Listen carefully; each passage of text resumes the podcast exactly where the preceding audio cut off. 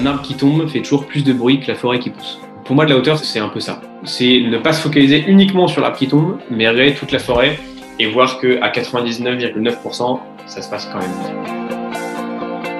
Il y a deux choses à prendre en compte pour prendre la hauteur, c'est un, évaluer si on peut encore faire quelque chose. Si c'est fait, c'est fait, bon, en fait, ça sert à rien de ruminer.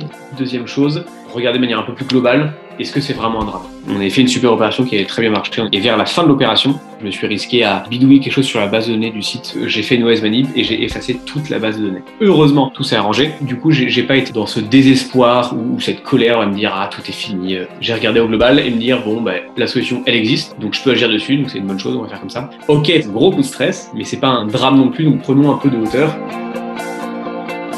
c'est pas facile de prendre de la hauteur quand dans le quotidien vous êtes beaucoup dans l'opérationnel. Quand on est dans la logistique, quand on doit gérer des équipes qui nous demandent beaucoup de choses tout le temps, quand on est une petite boîte avec des petits moyens et qu'on doit tout faire soi-même, c'est pas facile de prendre de la hauteur, mais c'est vraiment nécessaire.